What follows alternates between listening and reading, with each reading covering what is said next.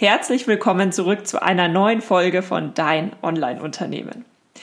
Ein Thema, was gerade online sehr wichtig ist, ist das Thema, wie baut man denn eigentlich Verbindungen zu anderen Menschen auf? Denn gerade online fehlt häufig der persönliche Kontakt und dadurch ist es natürlich sehr, sehr hilfreich, wenn du verstehst, wie bauen denn Leute überhaupt eine Bindung zu dir, zu deinen Inhalten oder vielleicht auch zu deinen Produkten auf? Und genau über dieses Thema spreche ich mit unserem heutigen Interviewgast, und zwar Sabine Grüner von Ecodynamics. Sie ist Expertin, wenn es um Werte und Emotionen geht und beantwortet mir deswegen alle möglichen Fragen um genau dieses Thema. Wir sprechen unter anderem darüber, wie baut man denn überhaupt eine Bindung zu einem anderen Mensch auf?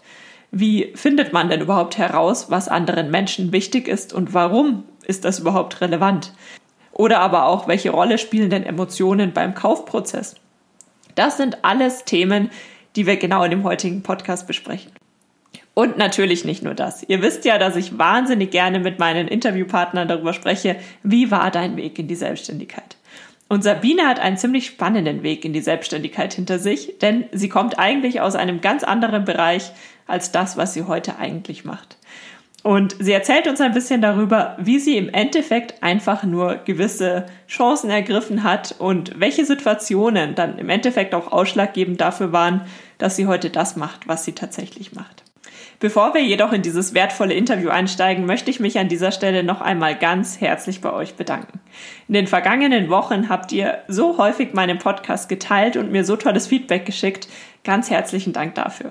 Damit unterstützt ihr nicht nur mich und den Podcast, sondern das hilft mir natürlich unglaublich dabei, auch in Zukunft spannende Podcast-Gäste zu interviewen. Und in diesem Sinne ganz herzlichen Dank für deinen Support und ich wünsche dir jetzt ganz viel Spaß und auch Erfolg mit diesem Interview. Hallo und herzlich willkommen zu Dein Online-Unternehmen.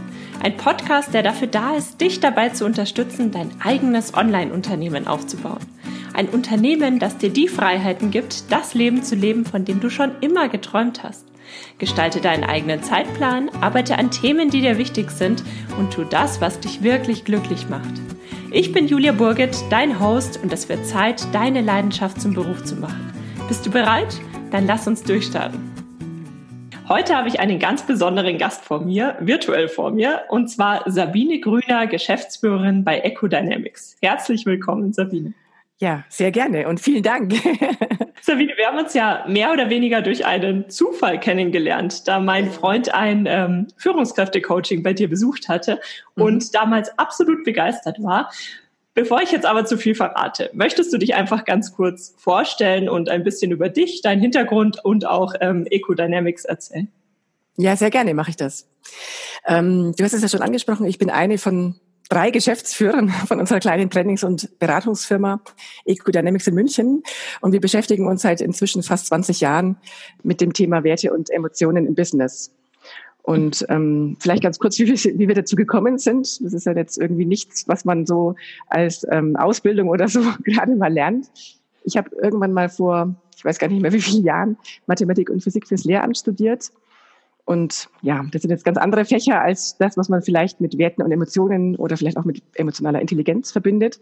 Aber ich habe mir damals in der Schule schon gedacht, ähm, ja, wenn die Kinder in den Physiksaal kommen und tatsächlich gerade auf dem Schulhof irgendwas erlebt haben, was sie eben auch emotional berührt hat, was weiß ich, eine Schlägerei oder da war ein Unfall oder sonst irgendwas, dann habe ich schon immer gemerkt, ich kann eigentlich mit meinem Fach jetzt gerade überhaupt nicht landen, ja, weil diese Kindergehirne einfach gerade mit was völlig anderem beschäftigt sind und da eben einfach kein Platz ist für irgendwie was Fachliches.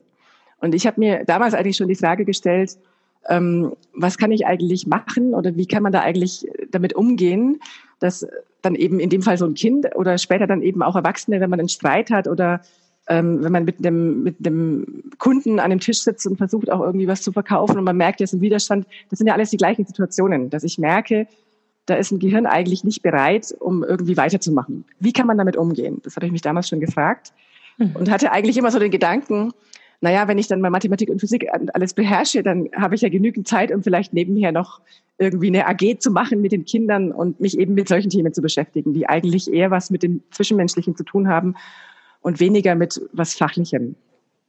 Und mhm. ja, das war dann letztendlich auch der Anlass oder der Hintergrund, der mich, glaube ich, auch weggebracht hat von der Schule. Ich habe tatsächlich die Gelegenheit gehabt, eher über ein Zufall oder ein, eigentlich müsste ich sagen, eine Fügung, ähm, dass ich einen Gast hatte, als ich damals in der Gastronomie in den Semesterferien gearbeitet habe.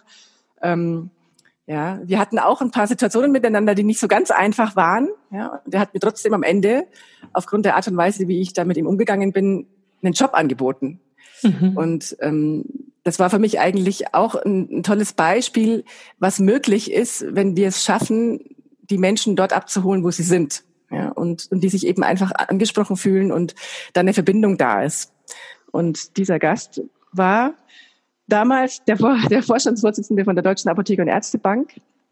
Und ich habe tatsächlich in der Bank anfangen können als Trainerin, zunächst einmal auch wieder als Fachtrainerin fürs Wertpapiergeschäft und bin aber über diesen Weg im Grunde genommen immer näher an die Themen rangekommen, mit denen ich eigentlich arbeiten wollte. Und ich habe dort einfach gemerkt, gleiche Situation wie in der Schule, ähm, wenn die Leute zu mir ins Seminar kommen und wir sollen über irgendwas Fachliches sprechen und die haben aber zum Beispiel gerade eben bei sich in der Filiale eine Umstrukturierung oder die kriegen einen neuen Chef, vor dem sie Angst haben oder was auch immer, dann sind die nicht frei und offen, um sich mit diesen fachlichen Themen zu beschäftigen. Und dann habe ich gesagt, ich würde gerne mehr in Richtung Teamentwicklung, ich würde gerne mehr auch eben über das Thema Kommunikation arbeiten wollen, weil das einfach der Ursprung von allem ist. Ja, und das ist, das begegnet uns überall in allen Werte, also in allen Kontexten, die wir haben, egal ob im Privatleben oder im Geschäftsleben mit einem Kunden oder eben auch im Geschäftsleben, wenn ich Führungskraft bin und einen Mitarbeiter habe oder eben auch in der Zusammenarbeit unter Kollegen. Überall da, wo wir mit Menschen zu tun haben, haben wir auch mit Werten zu tun und eben auch mit Emotionen. Und mhm. normalerweise ist es so, dass die meisten emotionalen Situationen für uns alle eher herausfordernd sind.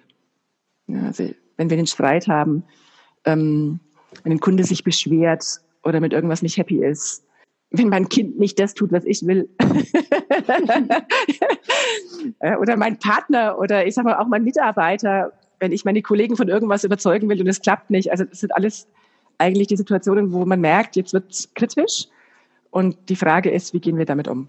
Und so ja, habe ich mich dann irgendwann selbstständig gemacht, habe meinen ehemaligen Studienkollegen, den Markus, wieder getroffen, der sich auch mit dem Thema selbstständig gemacht hatte. Und dann kam Irina dazu und dann waren wir zu dritt. Und das machen wir jetzt seit 20 Jahren. genau. Aber das ist ja doch eine ganz, ganz andere Richtung, als du sie ursprünglich mal eingeschlagen hattest. Hast du, also gerade in dieser Wechselphase, das frage ich jetzt, weil doch gerade sehr viele zuhören, die sich gerade entweder neu orientieren oder sich nebenbei etwas aufbauen, was gar nicht so mit dem eigentlichen Beruf zu tun hat oder ja. sagen wir anders zu tun hat. Hattest du dann zwischendurch mal Zweifel oder ist dir das ganz leicht gefallen und du wusstest eigentlich von vornherein, welche Richtung sich richtig anfühlt und was du da machst? Ähm, ich wusste es nicht von vornherein. Also die grobe Richtung, glaube ich, habe ich einfach gespürt. Ne? Ich will mehr in Richtung Kommunikation auf jeden Fall. Ich will mehr in Richtung auch Zusammenarbeit, Kooperation. Das war klar. Das habe ich auch gemerkt. Aber dass sozusagen als Überschrift emotionale Intelligenz rauskommen würde oder jetzt eben, wie sich im Laufe unserer Zeit, unsere Zusammenarbeit eben auch entwickelt hat, dass wir Werte und Emotionen dazu sagen. Ähm, das hat sich tatsächlich einfach auch entwickelt aufgrund dessen, was uns alles begegnet ist. Mhm. Und ich mache das gerne an dem Beispiel fest, was ich kurz erzählt habe mit ähm, dem Vorstandsvorsitzenden, der mein Gast war damals. Das war wirklich ein Moment, äh, ich habe ich hab gesagt, es war nicht ganz einfach. Ähm, ich erzähle kurz eine Episode, damit klar wird, das ist immer eine Frage von Entscheidungen in dem Moment, wo was passiert. Mache ich ja, oder mache ich es nicht? Ja? Mhm. Ähm, also ich habe, ich komme aus Bayreuth. Das war auch in Bayreuth damals zur Festspielzeit. Und da kamen eben drei Gäste zu mir in diesen in dieses eher gutbürgerliche Lokal, ja, wo man normalerweise eher hemdsärmlich reinkommt und dann isst man halt ein Schweinebraten und ein paar Klößen so. Also es ist eher ja, rustikal, sag ich jetzt mal, gewesen.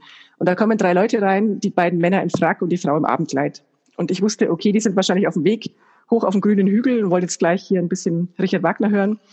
Ähm, und eigentlich sind die vielleicht auch gewohnt, so wie sie auftreten, dass sie jetzt in einem Fünf-Sterne-Lokal tolles Essen serviert bekommen, mit Vorspeise, Nachspeise und so weiter. Haben wir alles nicht. Na gut, dann haben die sich hingesetzt. Ich habe mir gedacht, wahrscheinlich gehen sie gleich wieder, weil sie feststellen, wir sind hier irgendwie nicht richtig gut aufgehoben. Aber anscheinend wollten die genau das erleben. Und einer von diesen Männern hat mich dann gefragt, ja, was wir denn hier so auf der Weinkarte hätten und ob ich nicht dann mal irgendwie was zu probieren bringen könnte. Und ich habe mir nur gedacht, okay, alles klar, machen wir normalerweise nicht. Bei uns bestellt man einen Wein und dann kriegt man den fertig aus Ende. Und das war genau so ein Moment, wo ich mir überlegt habe, was mache ich jetzt mit dem? Lasse ich mich da jetzt drauf ein?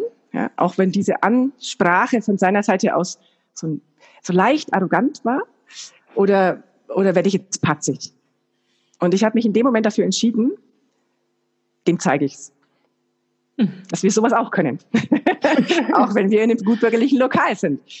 Und dann bin ich da hinter meinen Dresen und habe geguckt, ne, was haben wir hier für unterschiedliche Weine, die ich ihm zum Probieren bringen kann und habe dann feststellen müssen, dass gerade nur noch einer da ist von den dreien, die ich eigentlich hätte. Und habe mir gedacht, ja, was mache ich jetzt mit der Situation? Habe ihm einfach ein Glas vollgeschenkt, bin an den Tisch hin und habe gesagt, also, ich habe eine gute und eine schlechte Nachricht. Welche hätten Sie denn zuerst? Der hat dann irgendwie gesagt, ja, natürlich die gute. Da sage ich, gut. Also die gute ist, ähm, Sie haben nicht mehr die Qual der Wahl. Schlechte ist, ähm, es gibt keine drei zur Auswahl. Insofern sage ich jetzt einfach an der Stelle Prost. und ähm, er fand das wohl ganz gut. Ne? Ich glaube, irgendwie die Frau oder also äh, teilweise war es an dem Tisch nicht so ganz rund, aber, aber er fand das wohl erstmal gut, dass ich zumindest nicht auf den Mund gefallen war. Und so ging das dann irgendwie auch weiter. Und letztendlich weiß ich, dass ich, wenn ich damals in diesem einen Moment anders entschieden hätte und patzig reagiert hätte, ne, irgendwie so, ähm, was glauben Sie eigentlich, wo Sie sind? Ja? Bestellen Sie mhm. bitte einen Bein und dann kriegen Sie den oder irgendwie so, ähm, dann hätte ich damals niemals einen Job angeboten bekommen von dem. Der hat mir den Job eigentlich nur angeboten, weil ich an mehreren Situationen, die es gab und die einfach schwierig waren, wo ich eben nicht das bieten konnte, was er eigentlich erwartet hat, gut reagiert habe und freundlich geblieben bin und ja, bisschen charmant vielleicht und auch geguckt habe, wie ich im Grunde das, was ihm wichtig war, ihm, ihm erfüllen konnte. Diese Entscheidung, meine ich, äh, ich glaube, das ist es, worauf es ankommt, dass man in dem Moment, wo da eine Chance ist, sie eben auch einfach ergreift. Genau. Also einfach auch mal offen ist und einfach mal genau. nicht das tut, was man sonst gerne vielleicht häufiger tut. Also häufiger genau. ist man ja eher still, macht man den Mund vielleicht nicht auf oder eben mhm. wie jetzt in deiner Situation ist vielleicht ein bisschen ein bisschen stinkig und ähm, geht gar nicht drauf ein oder so. Das wäre ja auch eine Option gewesen. Aber dann hätte sich dein ganzes Leben wahrscheinlich ganz, ganz anders entwickelt. Ja, genau so. Ich liebe solche Geschichten oder ja. solche Erzählungen, weil das versteht man ja oft erst im Nachhinein, was so die wirklich wichtigen Schlüsselmomente waren. So ist es. Also ich sage tatsächlich seit Jahren im Grunde, dass es einer meiner wesentlichen Wegpunkte im Leben war, der hätte eben auch ganz anders ausgehen können. Äh, wenn wir zum Thema Emotionen kommen, das ist aus meiner Sicht auch online ein ganz, ganz wichtiges Thema, weil man ja oft mit den Kunden oder auch den Leuten, die einfach nur die Inhalte verfolgen und lesen der eigenen Community, ähm, man spricht oft nicht persönlich mit den Leuten. Also ich würde sagen, häufig ist das Maximale, was man rausholt, ist ein Live-Video, zum Beispiel auf Instagram, wo die Leute was im Chat schreiben, aber sie sehen einen. Mhm. Also Thema, man sieht die Leute nicht direkt. Und gerade in diesem Kontext finde ich es sehr, sehr wichtig, dass man sie auch in gewisser Art und Weise immer ähm, abholt, also auch emotional mhm. abholt. Mhm. Aber ähm, was beschreibt man denn eigentlich mit emotionaler Intelligenz? Du hattest es ja vorhin schon angesprochen. Was meint man damit? Mhm. Also die Definition davon ist im Grunde genommen, dass du in der Lage bist, also es ist eine Fähigkeit, die man eben auch entwickeln kann. Und die Fähigkeit lautet, ich bin in der Lage, tatsächlich die Emotionen anderer Menschen und auch meine eigene zuallererst einmal überhaupt wahrzunehmen. Also mitzubekommen, was da, da, da ist jemand irgendwie emotional, da ist jemand nicht gleichgültig, sondern da freut sich jemand, da macht sich jemand Sorgen, da ist jemand verärgert, da ist jemand traurig oder resigniert oder frustriert oder ja, also dass ich das überhaupt erst einmal mitkriege. Das war mhm. das Erste.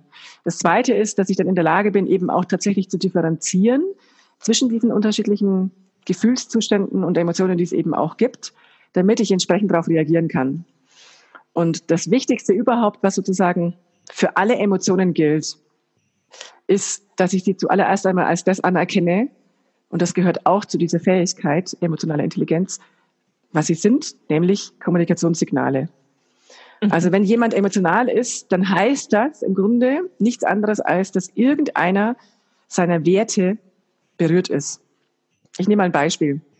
Ja, ähm, du hast dich mit einer Freundin verabredet und ähm, ja, bist fünf Minuten früher da, dran, ja, sitzt vielleicht schon in dem Lokal.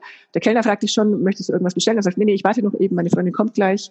Und dann gehen die fünf Minuten um, dann geht noch mal fünf Minuten um, dann wird eine Viertelstunde draus. Und du denkst dir schon komisch irgendwie. Hm. merkst vielleicht schon langsam, dass du anfängst, ähm, ein bisschen ärgerlich zu werden. Wenn dir Pünktlichkeit wichtig ist, dann wirst du vermutlich schneller ärgerlich als irgendjemand anders, dem Pünktlichkeit nicht so wichtig ist. Jetzt nehmen wir mal an, dir ist Pünktlichkeit wichtig, ja, und ähm, du versuchst sie zu erreichen. Sie geht nicht ans Telefon. Ja, es gehen 20 Minuten um, es wird eine halbe Stunde draus und irgendwann kommt sie reingestürmt. Dann bist du wahrscheinlich, also du bist auf jeden Fall irritiert. Ja? Mhm. Du bist wahrscheinlich nicht mehr so happy, sie zu sehen, sondern sagst erst mal, sag mal, was ist los? Wieso gehst du nicht ans Telefon? Also irgendwie so. Und das ist genau das, was passiert, wenn eine Sache, die uns wichtig ist, verletzt wird durch irgendjemanden. Mhm. Dann fangen wir uns an zu ärgern. Wenn etwas, was uns wichtig ist, über die Maßen erfüllt wird von jemandem. Ja? Also zum Beispiel, ich nehme mal das gleiche, die gleiche Situation, äh, dir ist Pünktlichkeit wichtig, du kommst fünf Minuten vor der eigentlichen Zeit in das Lokal und deine Freundin sitzt da schon. Ja? Dann wirst du dich wahrscheinlich freuen, weil du sagst, äh, cool. Ja? Mhm. Also sie ist ähnlich drauf wie ich. Und dieses, sie ist ähnlich drauf wie ich, ist wiederum etwas, was auch eine Emotion erzeugt, nämlich Zuneigung. Wenn du mal so rechts und links schaust in deinen Freundeskreis und, und dich fragst, wie, warum sind das eigentlich meine Freunde? Dann wirst du wahrscheinlich feststellen, weil das eben tatsächlich Menschen sind, die bestimmte Dinge auch mit mir teilen. Man könnte auch anders formulieren, die auf ähnliche Dinge Wert legen wie ich. Mhm. Ja. Oder wenn, wenn du schaust, dein Partner, ja, was habt ihr, was habt ihr gemeinsam, was ist es eigentlich, was euch verbindet? Mhm. Ähm, dann sind das mit, Sicherheit auch ein paar Dinge, wo ihr beide sagt, da legen wir gemeinsam Wert drauf. Mhm. Also gemeinsame Werte zu haben, ist einfach etwas, was tatsächlich sehr stark verbindet, was eben auch diese Emotion Zuneigung erzeugt. Das ist ja eigentlich dann die Basis ja, des Zusammenlebens aller Menschen, sei es jetzt im privaten Umfeld, beruflichen Umfeld und so weiter und so fort ist ein ganz, ganz wichtiger Fakt grundsätzlich, um miteinander zurechtzukommen. Gut klarzukommen, ganz genau. Mhm. Und ich bin jetzt ganz kurz, ich bin ein bisschen abgeschwiffen von der Definition auch von emotionaler Intelligenz, was es eigentlich bedeutet. Ähm, es bedeutet im Grunde, dass ich tatsächlich ne, anderen Menschen zugestehe, dass sie auch andere Werte haben dürfen als ich mhm. und dass ich in der Lage bin, sie da ein Stück weit auch abzuholen, dort, wo sie sind. So könnte man sagen, ja. Das wäre jetzt genau auch meine nächste Frage gewesen. Denn mhm. gerade wenn wir jetzt zum Beispiel mal ähm, die Zusammenarbeit mit Kunden anschauen, da gibt ja. es ja vermutlich Kunden, die ganz andere ähm, Werte haben als wir selbst. Aber genau. trotzdem ist es natürlich auch wichtig, den Kunden irgendwie abzuholen. Und zum einen, warum und wie funktioniert das ähm, aus deiner Sicht? Also es ist deswegen wichtig, weil ich ja zuallererst einmal will, dass der Kunde, dass mein Kunde mich mag. Ja? Also ich, ich sage immer, wenn ich, wenn ich demjenigen was verkaufen will, dann brauche ich bei, von ihm zwei Emotionen. Einmal brauche ich tatsächlich die Zuneigung, dass er sagt, ey, die finde ich einfach nett, mit der mag ich Geschäfte machen. Mhm. Und zum anderen brauche ich das Vertrauen von ihm, dass das, was ich ihm verkaufe, tatsächlich seine Ziele erfüllt. So.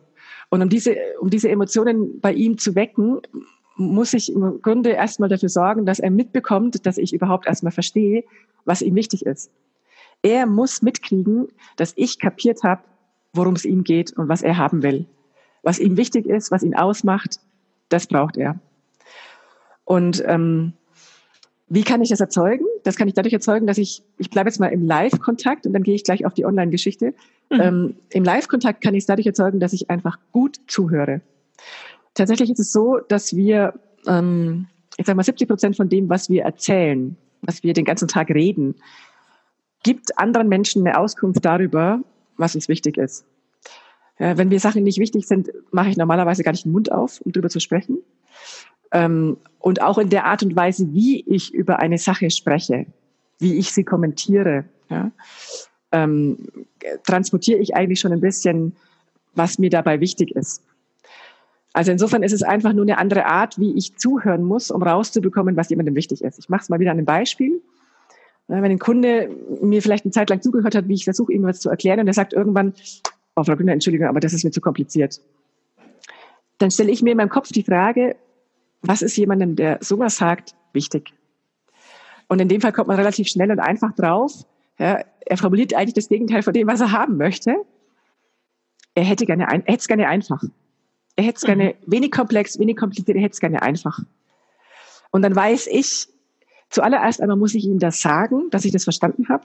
Also ich kann zum Beispiel sagen, okay, das war jetzt vielleicht zu viel auf einmal, Sie hätten es gerne einfach. Dann wird er wahrscheinlich sagen, genau. So, und dann weiß ich, jetzt muss ich irgendwas an der Art und Weise, wie ich erklärt habe, wie ich es dargestellt habe, verändern, hin in Richtung Einfachheit. Ich könnte zum Beispiel anfangen zu visualisieren. Das ist normalerweise ein guter Weg, um Dinge, die kompliziert sind, tatsächlich zu vereinfachen. Das muss ich tun, um diesen Wert zu erfüllen. Mhm. Und das kann dafür sorgen, dass er merkt, okay, ähm, ich darf so sein, wie ich bin. Ich darf Dinge kompliziert finden. Und wir bleiben trotzdem in Verbindung. Wir haben trotzdem einen guten Kontakt zueinander. Dass man quasi zurückspiegelt, dass man den anderen sehr gut versteht und auch so ein bisschen genau. mit ein bisschen anderen Worten wiedergibt, was der andere versucht hat, einem zu sagen. Ganz genau. Also ich nehme quasi meine eigenen Worte und gedanklich überlege ich mir immer, was ist dem wichtig und versuche sozusagen diesen Wert auch zurückzuspiegeln mit meinen Worten.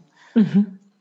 Und das ist das, was Verbindung schafft. Ich überlege gerade, wie, wie man es eben übersetzen könnte auf den Online-Kanal, weil du ja vorhin auch gesagt hast, klar, ne? Also da ist es ja normalerweise eine Einbahnstraße. Das heißt, ich muss mir eigentlich vorher schon Gedanken gemacht haben, ähm, wer ist meine Zielgruppe und worauf legt diese Zielgruppe Wert? Denke, gerade online ist es ein bisschen langfristiger, würde ich sagen, weil man Absolut. bekommt Feedback, aber man bekommt es oft ein bisschen verzögert. Also man postet was und bekommt Kommentare und die sind dann vielleicht interessant für den nächsten Post, den man erstellt. Absolut. Auch die Reaktionen, die ich habe auf Kommentare. Ja? Also bei dem, bei dem Kommentar kann ich mich auch fragen, wenn die oder wenn der sowas schreibt, was, was ist dem wichtig in dem Moment? Und das Erste, was ich mache, bevor ich dann vielleicht auch eine inhaltliche Antwort gebe, ist, dass ich tatsächlich zurückspiegle, was ich raushöre, was ihm wichtig ist. So. Und dann gehe ich vielleicht in den fachlichen Kommentar oder gebe eine fachliche Antwort. So. Und das Zweite, was ich glaube ich auch, was man gut machen kann, wenn man so, eine, so ein Gefühl dafür hat, auf was hm, ja, seine Zielgruppe Wert legt, dass man wirklich in den ähm, Blogs beispielsweise eben auch Beispiele bringt, die die Werte dieser Kunden ansprechen, dieser Zielgruppe. Mhm. Also dann würde ich es über Beispiele machen. Ja, dass ich Situationen rausgreife, ähm, die die Zielgruppe gut kennt und eine Zielgruppe auch emotional wird. Und, und damit eben auch die Werte dieser Zielgruppe be betroffen sind. Mhm. Auch ganz wichtig, dass man quasi nicht nur sachlich über gewisse Themen schreibt, sondern eben genau. das Ganze kombiniert mit Beispielen. Mhm, mh. Hast du denn Tipps grundsätzlich, wie man ähm, einfach noch mehr über seine Zielgruppe und gerade über die Werte der Zielgruppe erfährt? Sei es jetzt online oder auch ähm, offline, also im echten Leben? Also ich glaube, ich würde äh, einfach mit den Menschen, für die, denen ich etwas bieten möchte, das mache ich ja im Grunde genommen mit meinen Kunden auch, ähm, ich würde ihnen einfach viele, viele Fragen stellen. Mhm. Also eine Frage, die nicht gut ist, weil die Leute sie tatsächlich schwer beantworten können, ist, sie einfach direkt zu fragen, was ist dir wichtig? das weiß keiner. Ja, also tatsächlich ist es so, dass äh, es gibt Untersuchungen, die zeigen, dass 97 Prozent der Menschen da draußen ähm, sich noch nie in aller Ruhe und sehr ähm, ja reflektiv im Grunde die Frage gestellt haben, was ist mir in meinem Leben wirklich wichtig? Mhm. Ja, da kann man Seminare dazu besuchen, klar. Da kann man auch eine Werteanalyse dazu machen, bieten wir auch an. Kann man alles machen. Aber das ist normalerweise so, dass ich nicht damit rechnen kann, dass die Menschen, mit denen ich zu tun habe, das alles schon gemacht haben. Ähm, und es ist ganz normal, dass wenn ich als Kunde diese Frage gestellt bekomme oder auch als Freundin oder Partner, ja, mir meine, meine Frau beispielsweise äh, die Frage stellt, sag mal, du, mein Lieber, was ist dir eigentlich in unserer Partnerschaft wichtig? Könnt ihr euch vielleicht vorstellen, dass, ja, dass äh, man in dem Moment erstmal überlegt, ja, okay, was könnte, was könnte einem Mann in so einer Partnerschaft eigentlich mal wichtig sein? Lass mich mal kurz überlegen. Also ein wichtiges Thema ist ganz bestimmt Treue. Also ich versuche im Grunde genommen in dem Moment einem Typus gerecht zu werden. Ich versuche eigentlich eine Rolle zu erfüllen und ich gebe Antworten, von denen ich denke, die sind erstmal gut. Ja, also eigentlich mhm. geht es nach Sozialverträglichkeitskriterien in dem ersten Moment. Und das hilft mir aber in der Beziehung, die ich eigentlich aufbauen will, überhaupt nicht weiter. Mhm. Ich merke natürlich, dass derjenige mir was Gutes tun will, indem er mir einfach mal eine gute Antwort gibt. Aber ich bin mir nie hundertprozentig sicher, ob das dann auch wirklich stimmt. Und deswegen stelle ich tatsächlich gerne Fragen, im Grunde genommen nach Emotionen. Also ich frage zum Beispiel meine Kunden auch, ich gehe jetzt mal wirklich in meinen Kontext, in der mhm. Auftragsklärung. Ähm, Sie haben ja bestimmt schon häufiger zusammengearbeitet mit anderen Trainern oder anderen Beratern. Ähm, und ich hätte einfach gerne, dass wir eine gute Beziehung haben. Deswegen, es gab bestimmt mal die eine oder andere Situation, wo Sie gesagt haben, da habe ich mich nicht wohl gefühlt in dieser Beratungsbeziehung. Können Sie mir davon erzählen, ja, damit ich einfach eine Idee davon bekomme, was ich auf gar keinen Fall tun werde, wenn wir jetzt zusammenarbeiten? Und normalerweise ist es so, wenn ich nach emotionalen Situationen frage, dann sind das Dinge, die den Menschen sofort einfallen. Mhm. Und wenn derjenige anfängt zu erzählen, was da gewesen ist, dann habe ich die Gelegenheit, wirklich hinzuhören und zu sagen, okay, was ist jemandem, der sowas erzählt und in der Art und Weise, wie er es erzählt, wichtig? Worauf legt er Wert? Und dann kann ich es raushören. So, und diese Frage nach emotionalen Situationen ist eigentlich der Schlüssel, könnte ich auch sagen, ähm, zu Werten, die dahinter liegen. Mhm. Ja, und äh, dann kommt eigentlich unbewusst raus, was ist diesen Leuten tatsächlich wichtig? Worauf legen die Wert? Und an so emotionale Situationen kann sich jeder von uns erinnern. Ja, wo er schon mal irgendwo in einem Restaurant war beispielsweise und es total klasse war und er sich richtig wohlgefühlt hat und es einfach speziell und besonders war. Dieses Emotionale ist eben etwas, was unser Gehirn auch tatsächlich speichert mhm. und es auch relativ schnell abrufen kann. Das so. erinnert mich jetzt an ein Thema, was ich zum Beispiel bei meinen neuen Newsletter-Abonnenten immer mache. Ich frage dann immer gleich ähm, in den ersten ein, zwei, drei Mails ähm, irgendwo, was ist denn aktuell deine größte Herausforderung oder dein größtes Problem? Und da kommen die Leute tatsächlich dann ins Reden und erzählen dann auch äh, meist sehr, sehr viel. Ja, genau. Also Problem ist ja auch oder Herausforderung ist ja auch emotional besetzt. Ja, das heißt, du machst dir da vielleicht Gedanken drüber, ähm, du bist vielleicht unsicher, ähm, ja, vielleicht bis hin zu Angst, ich weiß es nicht, aber zumindest bist du irgendwie auch emotional, wenn, wenn du sagst, es ist ein Problem für mich oder es ist eine Herausforderung. Und sofort hast du eben auch eine Geschichte dazu und sofort hast du auch Werte dahinter. Genau. Das sind auch super Ansatzpunkte, die man zum Beispiel in einem Live-Video bringen kann, um die Leute, um so ein bisschen das Gespräch auch ähm, ins Laufen zu bringen. Mhm. Mhm. Absolut. Wie, wie ist es denn generell Thema emotionale Intelligenz. Ähm, es gibt ja Leute, denen fällt es leichter und Leute, denen fällt es weniger leicht. Ähm, welcher, welchem Typ fällt das in der Regel ein bisschen leichter und was kann der andere Typ tun, um das Ganze ein bisschen zu verbessern und vielleicht ein bisschen sensibler auch für dieses Thema zu werden? Hm. okay, wie kann ich das am besten beschreiben? Also man, man vielleicht gucken wir mal nach vier unterschiedlichen Typen, ja, mhm. ähm, die alle eine Qualität irgendwie auch mitbringen, die, die wichtig ist für, für emotionale Intelligenz, aber halt unterschiedliche Schwerpunkte haben. Also es gibt zum Beispiel die, die hervorragend darin sind, äh, sich echt hinzustellen, sich durchzusetzen, ihre eigenen Emotionen auch einzusetzen und damit einfach auch eine Wirkung zu erzeugen. Ja, das ist mal so das eine vielleicht. Ähm, die brauchen vielleicht noch mal ein bisschen mehr den Blick auch eben für die andere Seite und müssten wirklich äh, mehr zuhören und ein bisschen, ja, eigentlich müsste ich sagen, Augen und Ohren aufsperren und vielleicht zwischendrin mal die Klappe halten. so okay. müsste man sagen, ja. Die mhm. können gut wirken, aber sie können nicht so gut zuhören. Und das, ich glaube, der erste Schritt ist immer, dass ich mir mal bewusst werde, was kann ich gut und was ist sozusagen das Pendant dazu, was ich dann vielleicht weniger häufig mache, aber wahrscheinlich auch kann. Ich müsste es einfach nur mir mal bewusst machen. Also dieses überhaupt sich bewusst zu machen, ähm, was kann ich gut und was mache ich vielleicht eher selten. So, das mhm. wäre der erste Schritt. Was kenne ich noch für Typen? Es gibt welche, die ähm, sind vielleicht eher sachlich unterwegs, ja, selber und wenn du jetzt für dich fragst, wo, wozu gehöre ich, dann kannst du mal prüfen, wie das bei dir ist, wenn du ähm, jemanden anrufst, ähm, stellst du gerne und ganz natürlich zuallererst einmal die Frage, wie geht's dir? Und verbringst dann auch erstmal vielleicht ein paar Minuten bei dieser Frage? Oder bist du jemand, der eher schnell, sag ich mal, mit der Tür ins Haus fällt und sagt, okay, ich rufe an, weil ich folgendes Thema habe? ja, daran kann man, glaube ich, immer ganz gut festmachen, bin ich eher so ein sachlicher Typ, der sagt, ich brauche keinen Smalltalk. Ich fall tatsächlich gerne mit dem Fachlichen ins Haus. Also ich bin da eher effizient unterwegs. Das sind normalerweise auch die, die zum Beispiel sehr gut darin sind, zu erkennen, mit welchen unterschiedlichen Emotionen habe ich es eigentlich zu tun. Ja, das sind meistens Menschen, die einfach gut analysieren können. Mhm. Ähm, also an dem Punkt sind die sehr, sehr gut. Was die bräuchten, wäre eher so dieses, ich nehme mir die Zeit, tatsächlich diese Emotionen auch wahrzunehmen und zuzulassen und darauf sozusagen auch einzugehen.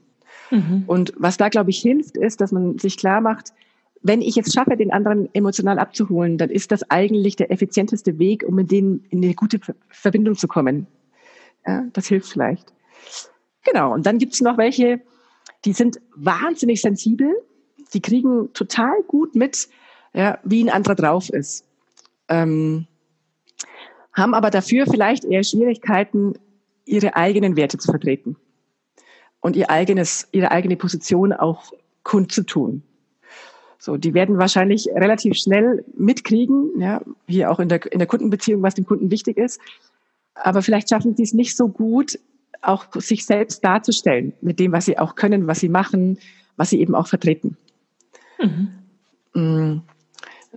Da, da hilft vielleicht so das Bild einer Waage, ja, wenn ich die nur in einer Richtung quasi belege, dann komme ich einfach in Ungleichgewicht und dann ist es auch, eben auch wichtig, auf die andere Seite auch was draufzulegen, damit ich da mhm. eine dynamische Balance komme.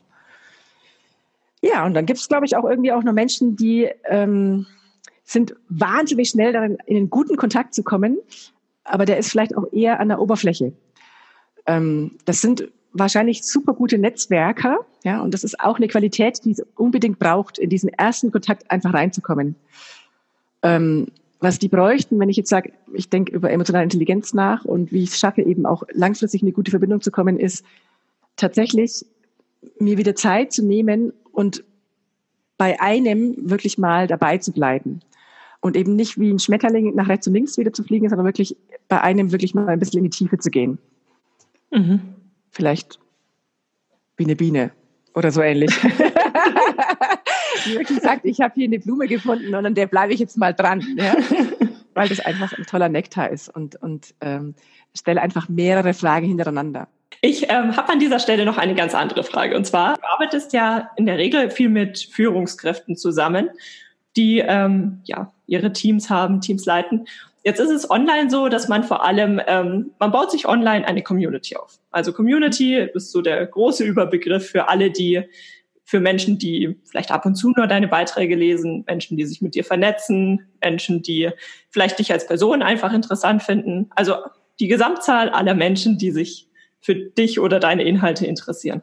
Mhm. Und ähm, das ist jetzt sicherlich in vielerlei Hinsicht nicht vergleichbar mit Führungskräften, aber ich denke, was ähnlich ist, ist, dass man mit seiner Community gewisse Inhalte, aber auch Werte teilen möchte, die vermitteln möchte. Ja, wie macht man denn das im Teamkontext? Gerade online coacht man die Leute ja nicht so, dass man sie erstmal zwei Stunden zutextet, bevor man überhaupt mit ihnen äh, Kontakt aufnimmt, sondern die kriegen ja in der Regel eher so kleine Bruchstücke. Mal lesen sie Blogbeitrag, mal Newsletter, mal schauen sie vielleicht ein Video. Aber wie vermittelt man denn grundsätzlich Werte also ich merke schon, dass es natürlich online nochmal eine andere Nummer ist. Ähm, also wenn ich jetzt tatsächlich mit einem Live-Team zusammenarbeite, ja. Ein ähm, Stück weiter. Ja, ich, ich, ich fange mal bei dem, bei dem Live-Team nochmal mit den Führungskräften an und ich gehe dann nochmal rüber zum, zu, zur Online-Geschichte. Ähm, wenn ich mit Führungskräften darüber spreche, wie sie im Grunde ähm, Werte vermitteln können an ihre Mitarbeiter, ja, dann sprechen wir immer auch über Kultur.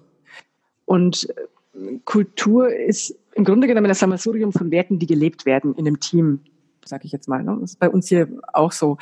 Ähm, wie kann man das, wie kann man Menschen dazu animieren, die gleichen Werte auch zu pflegen? Zuallererst mal darüber, dass man eben darüber auch spricht und dass man es natürlich vorlebt.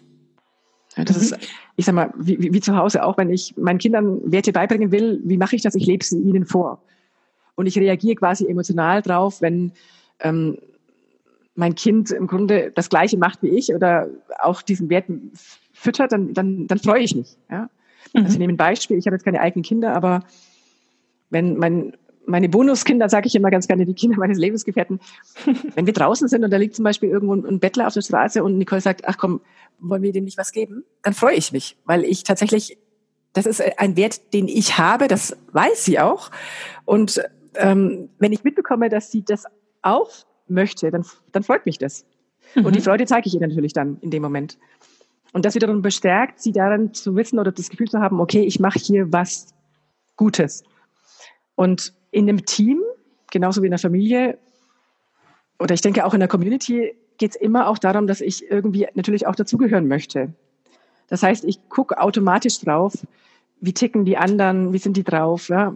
was, was, was macht man hier, was macht man nicht, ähm, was, was, ja, was tun alle und ich versuche mich dem auch ein Stück weit anzugleichen.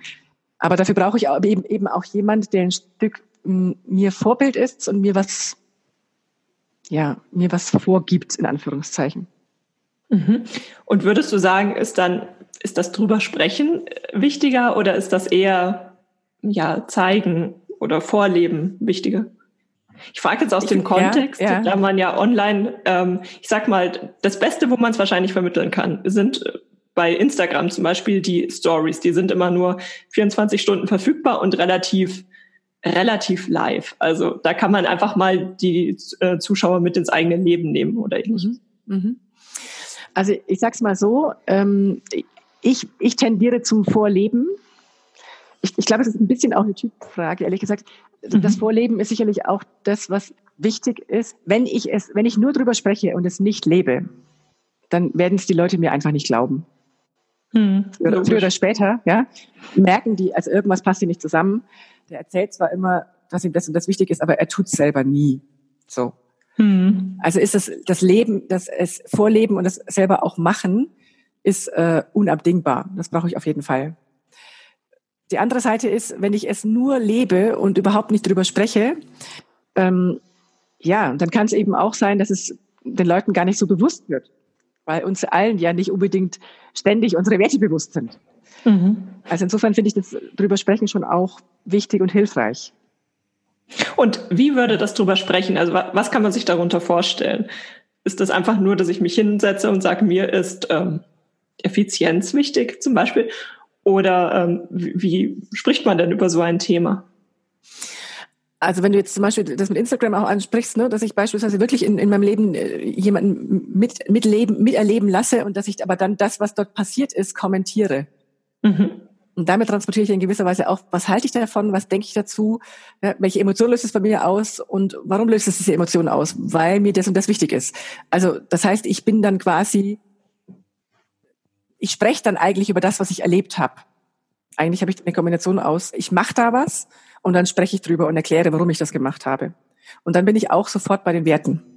Jetzt ist sehr, sehr greifbar. Ich denke nämlich zum Beispiel dran, ähm, zum Beispiel beim meinem Food- und Health-Blog. Da ja. möchte ich den Leuten vermitteln, wie man sich denn einfach gesund ernährt. Denn da geht es so ein bisschen in die Richtung Low-Carb-Ernährung und da sammeln sich natürlich sehr viele Leute, die gerade total in diesem Diätkreislauf gefangen sind mhm. und denen ein bisschen, die ich einfangen möchte und denen so ein bisschen mitgeben möchte, dass sie davon ein bisschen Abstand nehmen und ein bisschen, ja, mehr darauf achten oder auch dass ihnen überhaupt bewusst wird, gesunde Ernährung bedeutet nicht immer Diät machen. In dem Kontext wäre es ja dann auch wieder am einfachsten, wenn man anhand von Beispielen immer mal wieder über dieses Thema spricht. Absolut. Darf ich ein Beispiel bringen? Ja, sehr gerne. Also was jetzt natürlich irgendwie auch mit deinem Thema zu tun hat, aber was ich tatsächlich witzigerweise auch immer wieder bringe, wenn ich mit Führungskräften zusammenarbeite. Wenn wir im Führungskontext über Werte sprechen, dann ähm, ist es auch wichtig zu überlegen, okay, welche, welche Rolle spielt eigentlich der Rahmen, den ich mir gebe, wenn ich versuche, bestimmte Werte zu erreichen. Und ich mache das gerne an einem Beispiel fest, das jetzt eben auch aus deinem Kontext kommt. Wenn mhm. ich tatsächlich abnehmen möchte und ähm, ich weiß beispielsweise, ja, dass es gut wäre, mh, auf Zucker zu verzichten. Gut, dann habe ich es verstanden. Vielleicht ist mir eben auch Gesundheit wichtig und mir ist vielleicht sogar auch Ästhetik wichtig. Also ich habe Werte, die darauf einzahlen. Ja, und ich will das auch erreichen und ich habe da auch Lust drauf, ich habe da auch Energie dafür. Das ist alles erstmal super. Aber gleichzeitig merke ich auch, wenn ich dann zu Hause bin und ähm, mein Partner beispielsweise Rittersport Rum, Traube, Nuss, Schokolade genau. einkauft und mir in den Kühlschrank legt, dann ist das eine Rahmenbedingung, die es mir unglaublich schwer macht. Diesem Wunsch, den ich habe und diesem Gedanken, den ich habe und diesem Wert, den ich habe, auch wirklich zu folgen und zu sagen, ich verzichte. Und das ist für mich ein Beispiel, an dem ich auch festmachen kann, ähm, auf etwas Wert zu legen ist das eine, aber dafür zu sorgen, dass ich diese Werte auch leben kann, ist das andere. Ja, und ich muss im Grunde genommen ein bisschen schauen, wie kann ich mir den Rahmen, den Kontext, mein Leben sozusagen außenrum so bauen, dass es mir möglichst leicht fällt, auf Zucker zu verzichten. Und was mir zum Beispiel eben an der Stelle unglaublich hilft, ist, wenn ich in dem Moment, wo ich mich dafür entscheide, das jetzt meinetwegen drei, vier, fünf Wochen lang zu tun, wirklich überhaupt keinen Zucker zu essen, ähm, ich einfach zuallererst einmal Kühlschrank, Regale wirklich frei mache von irgendwelchen zuckerhaltigen Dingen, so dass ich in dem Moment, wo natürlich irgendwie auch, sag ich jetzt mal, die Lust kommt, jetzt nach irgendwas Süßem, einfach nichts Greifbares in der Nähe habe. Mhm. So. Und das, was mir in dem Moment wichtig ist, ich, ich würde es mir gerne leicht machen. Das ist mir an der Stelle wichtig. Ich habe keine Lust, ähm, jedes Mal, wenn ich in die Küche komme, wieder neu eine Entscheidung fällen zu müssen, lange ich da jetzt hin oder lange ich da jetzt nicht hin, sondern die Entscheidung wird mir quasi dadurch abgenommen, dass da einfach nichts ist. Mhm. So. Mhm. Das hast du vorhin gemeint quasi mit, man, man, schafft auch den richtigen, den entsprechenden Rahmen. Genau. Um das Ganze eben auch gut leben zu können. So ist es. Ja? Sehr gut, verstehe ich. Diese Gedanken müssen sich Führungskräfte auch machen, wenn sie wollen, dass ihre Mitarbeiter, ich sage jetzt mal, Dinge anders machen als bisher. Ja, das ist genau so eine Rille, aus der ich raus muss. Und da muss ich mir auch überlegen, welchen Rahmen kann ich eigentlich schaffen und verändern, so dass es meinen Mitarbeitern möglichst leicht fällt. Ah, das ist ein super Thema. Jetzt gar nicht so sehr für einen selbst und so weiter, aber auch gerade wenn es jetzt darum geht, zum Beispiel, wie baue ich einen Online-Kurs auf? Da muss man ja auch all diese Themen beachten. Wie gibt man praktische Tipps mit? Wie hilft man den Leuten eben diesen Rahmen zu bauen? Und wie holt man sie aber auch emotional ab? Mhm. Genau. Sehr, sehr viel Input heute für alle Themen, sei es Vortrag, Video. Ja, weißt du, ich finde, man, man merkt eben einfach auch in der Art und Weise, wie wir jetzt über verschiedene Themen eigentlich gekommen sind, dass das, was uns wichtig ist und das, was uns einfach auch emotional beschäftigt, ist immer da. Also wie soll ich sagen, wann immer ich mit Menschen zu tun habe, habe ich mit Werten zu tun, habe ich mit Emotionen zu tun und ja, es ist irgendwie die Basis von, von ganz vielem. Jetzt habe ich am Schluss noch eine Abschlussfrage an dich. Und zwar, ja. wenn du heute so auf deinen Weg zurückblickst und du würdest jetzt angenommen irgendwo ganz am Anfang deiner, deines beruflichen Werdegangs stehen, welchen Rat würdest du deinem früheren Ich mitgeben? Sehr spannende Frage. Also tatsächlich habe ich mir da noch nie so häufig Gedanken drüber gemacht und ähm, als ich mir die Frage das erste Mal gestellt habe, habe ich mir gedacht, ja, was ist es eigentlich? Was, was, was hätte ich eigentlich tatsächlich anders gemacht? Mein Weg war sicherlich kein geradliniger, aber ich glaube, diese, diese Wege, auch gerade heutzutage sind die Wege einfach nicht geradlinig. Und es geht eigentlich immer, immer um das gleiche Thema, dass ich in dem Moment, wo ich die Möglichkeit habe, mich für verschiedene Sachen zu entscheiden, ich überhaupt eine Entscheidung treffe und einfach mal was mache. Mhm. Ich weiß gar nicht, ob es so wichtig ist, ähm, zu sagen, ist es auf jeden Fall das Richtige sondern ich glaube, es ist wichtiger, dass man einfach überhaupt mal eine Entscheidung fällt und es dann eben auch tut. Ich glaube, ich habe, wenn ich zurückdenke, gibt es tatsächlich eine einzige Entscheidung, die ich im Nachhinein wirklich bereue, so gefällt zu haben und nicht anders gefällt zu haben. Und das war, als ich ähm, mein Abitur hatte und mir kurz überlegt habe, ob ich ähm, zum, als Au pair nach in die USA gehe oder ob ich eben einfach direkt ins Studium gehe. Und ich habe mich damals aufgrund meines damaligen Freundes, den ich hatte, dafür entschieden, nicht in die USA zu gehen und eben dieses eine Jahr Au pair nicht zu machen. und ich sag in der Zwischenzeit, ähm, wenn das der Mann meines Lebens gewesen wäre, dann hätte diese Beziehung auch dieses Jahr überstanden. und äh, er war es natürlich nicht. Aber ich habe echt ähm, einfach eine Erfahrung nicht gemacht, die glaube ich, schon toll gewesen wäre. Ja, und es gibt einfach Erfahrungen, ich sag mal, ich bin jetzt äh, 48, ich werde jetzt nicht nochmal ein Jahr in die USA gehen und Au pair machen. Als Au pair. Mhm. Also es ist einfach, ich sag mal, die Zeit ist vorbei. Ich kann jetzt was anderes machen in den USA, aber dieses äh, locker flockig, relativ unbelastete, wirklich in die Familie reinzukommen, äh, da was zu machen und zu wissen, das ist irgendwie irgendwie ja letztendlich auch alles bezahlt oder so, das das ist jetzt in der Form nicht mehr möglich. Und das finde ich im Rückblick tatsächlich schade. Also eigentlich könnte ich sagen, sorg dafür, dass du so viele wie mögliche Erfahrungen machst und dir gönnst und trau dich einfach auch, auch was Neues zu machen. Ich glaube in der Zwischenzeit wirklich, den Mut zu haben und Chancen zu ergreifen, ist ähm, das Wichtigste, was man, was man sich möglichst, möglichst lange beibehalten sollte. Ja. Ja. Ah, das ist ganz toll, dass du das ansprichst. Denn das ist genau das, was ähm, einige von den Zuhörern, glaube ich, gerade brauchen. Denn manchmal erfordert es Mut, wenn man sich selbstständig macht oder wenn man eine ganz berufliche Richtung einschlägt. Und ja. bisher hat noch keiner gesagt, er hat irgendetwas bereut, was er gemacht hat, sondern die meisten Menschen bereuen tatsächlich nur Dinge, die sie nicht gemacht haben. Genau so ist es. Ja, absolut. Wenn man mehr über Ecodynamics ähm, erfahren möchte, mhm. dann schaut man am besten auf eure Website, vermute ich. Genau, auf unserer Homepage. Wir schreiben ja auch einiges an Blogs zu unterschiedlichen Themen. Ähm, wir sind gerade eben ja eben auch dabei, eine, eine Online-Akademie äh, sozusagen ins Laufen zu bringen. Und wir sind tatsächlich auch dabei, also speziell mein Kollege, der Markus, ähm, sich ein bisschen sogar von dem Business zu verabschieden und eher auch zu überlegen, ne, wie können wir diese Themen, die ja in jedem Lebenskontext wichtig sind, eben auch Privatmenschen zugänglich machen. Mhm. Also wenn ich als Privatmensch sage, ähm, ich weiß nicht genau, wo ich hin will oder ich bin, habe das Gefühl, ich, ich äh, bin vielleicht auch nicht so besonders selbstsicher für mich unterwegs oder ich kann mich nicht so gut durchsetzen, dann wären das eigentlich so Momente, ähm, wo das, was wir bis jetzt eben im Business vermittelt haben, durchaus auch für Privatmenschen total interessant wäre.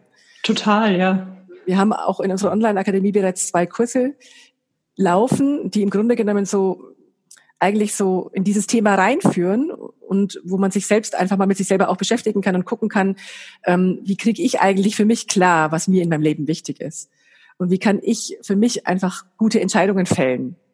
Mhm. Also, also, ganz unabhängig vom Kontext. Ganz unabhängig vom Kontext, ganz genau. Mhm. Ja, absolut. Und ja, wenn wenn man unsere Blogs anschaut, da sind auch viele dabei, ja, wo wir immer wieder merken, uns spricht was an, was eigentlich jetzt mit dem Business gar nichts zu tun hat, was wir aber absolut für relevant empfinden für dieses Thema Werte und Emotionen. Und dann sprechen wir auch darüber. Also das sind auch wirklich Blogbeiträge dabei für Privatleute. Ich muss auch sagen, eure ähm, Videos, ihr habt ja bei vielen Blogbeiträgen auch Videos mit dabei. Ja. Da sind einige dabei, die beziehen sich jetzt total auf den Business-Kontext, zum Beispiel, wie gibt man richtig Feedback. Mhm. Aber das sind ähm, Tipps, die haben mir jetzt im Alltag auch schon sehr gut weitergeholfen. Freut mich. Verlinke ich auf jeden Fall alles in den ähm, Shownotes. Dann bedanke ich mich jetzt ganz, ganz herzlich für deine Zeit und den vielen Input. Sehr gerne. Hat mir echt Spaß gemacht. Danke, Julia. Vielen lieben Dank, dass du für die heutige Podcast-Episode eingeschaltet hast. Für weitere Informationen besuch die Website juliaburgit.de oder besuch mich auf Instagram juliaburgit. Und falls dir die heutige Folge gefallen hat, würde ich mich natürlich riesig über eine Bewertung auf iTunes freuen. Bis zur nächsten Folge, dein Online-Unternehmen.